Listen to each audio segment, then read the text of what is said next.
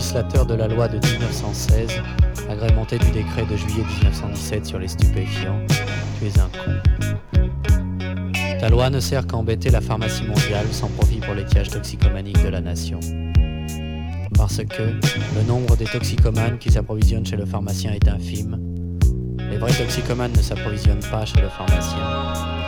Les toxicomanes qui s'approvisionnent chez le pharmacien sont tous des malades. Le nombre des toxicomanes malades est infime par rapport à celui des toxicomanes voluptueux. Les restrictions pharmaceutiques de la drogue ne gêneront jamais les toxicomanes voluptueux et organisés. Il y aura toujours des fraudeurs, il y aura toujours des toxicomanes par vice de forme, par passion.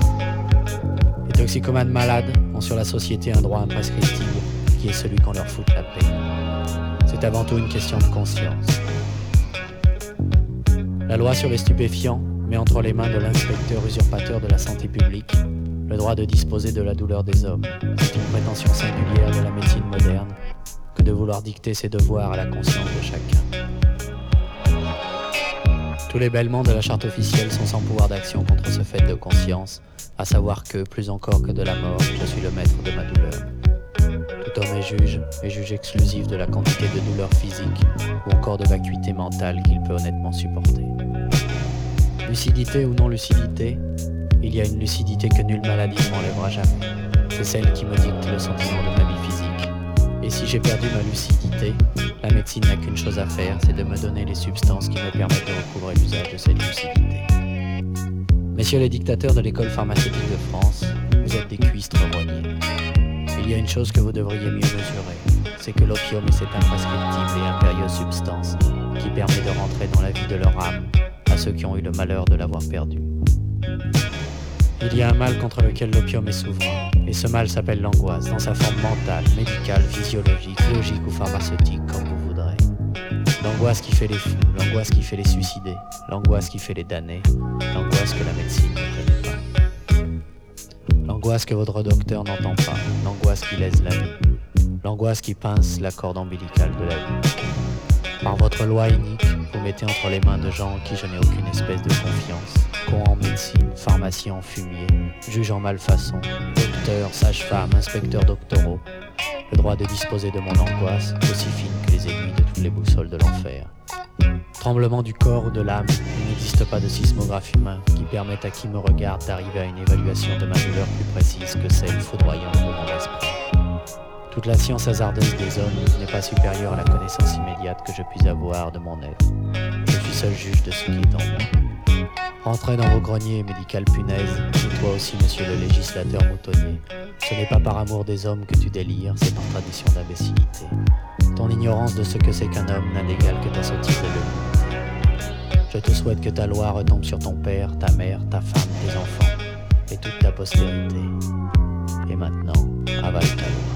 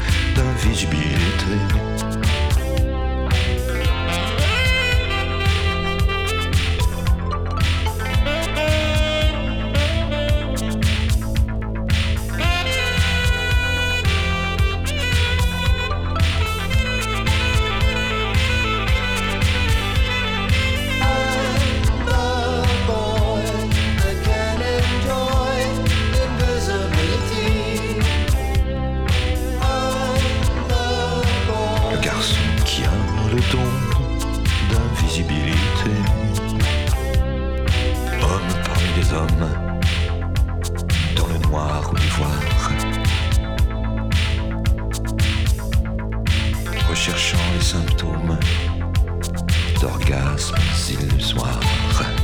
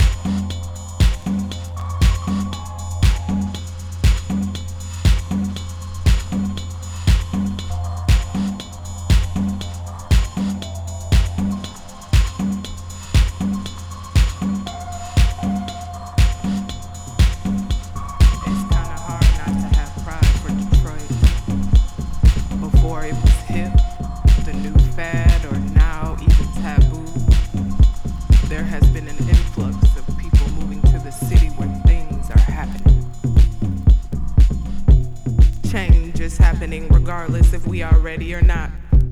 Whether we are privy to the secret meetings that are manifesting in order to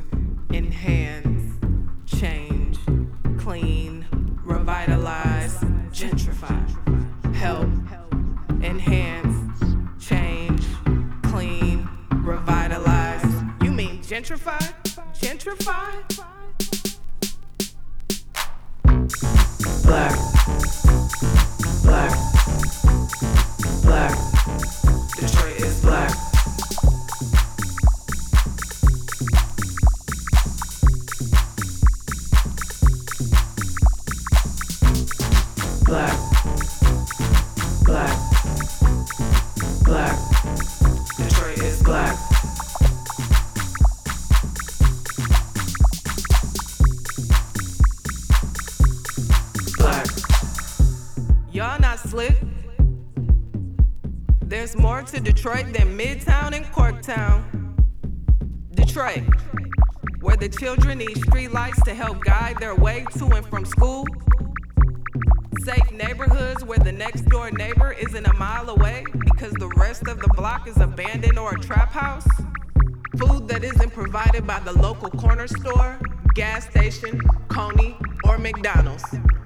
A city where the schools aren't and won't ever be on the same playing field as the suburban districts. Y'all ain't slick.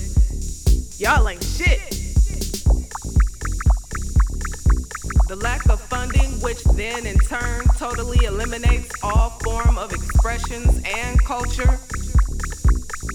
No recreation centers or performing and visual art.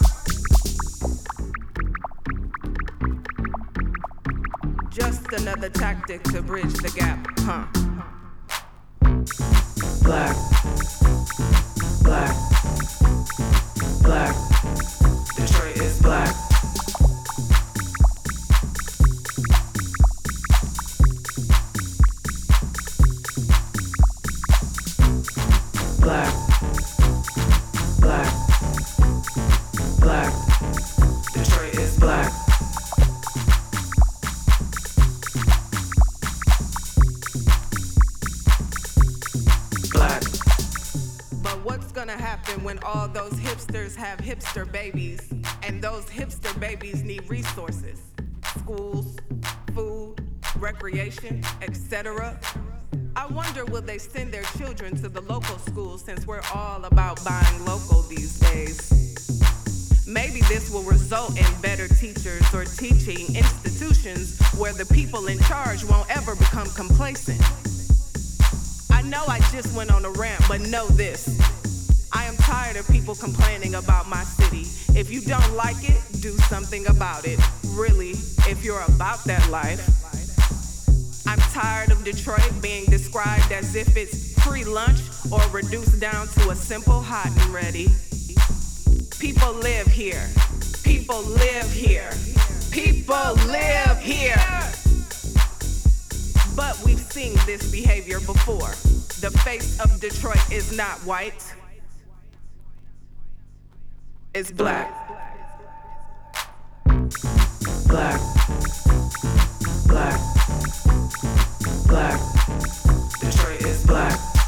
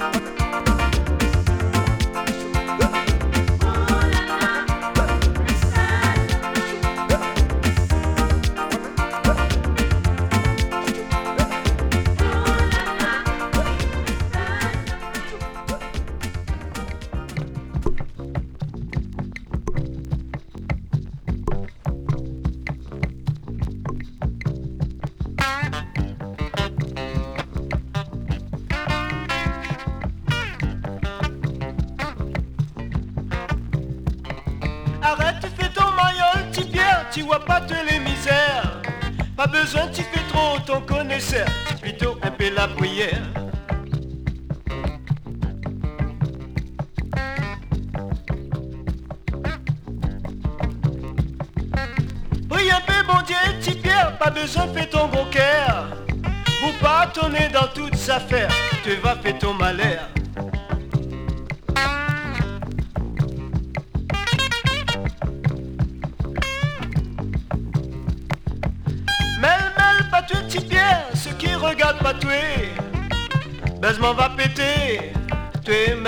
léger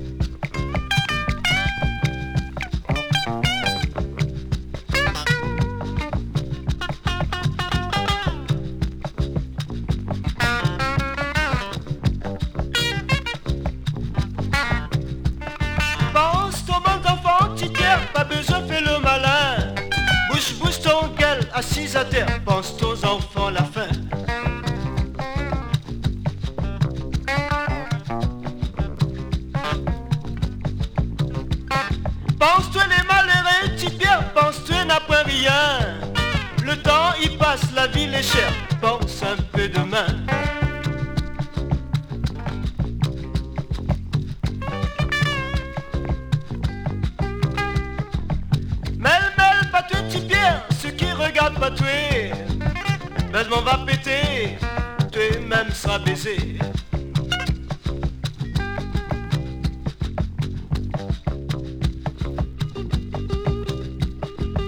Mêle, mêle, pas petit Pierre, non, mêle, mêle, pas petit Pierre. La loi va mailler, tu es ça condamné.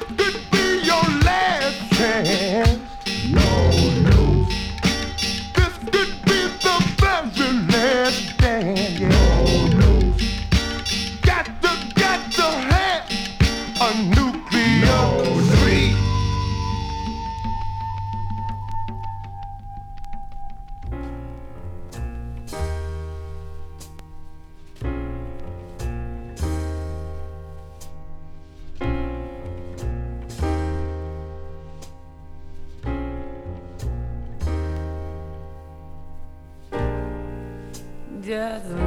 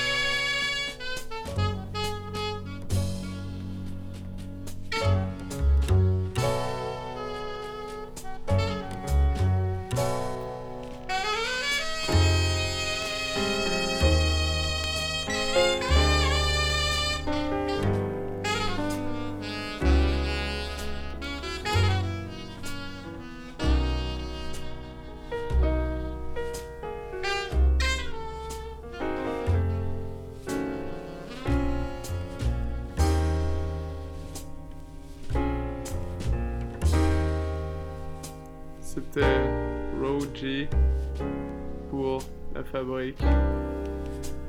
Tous les mercredis soirs, Cénacle, 22h minuit. Ciao.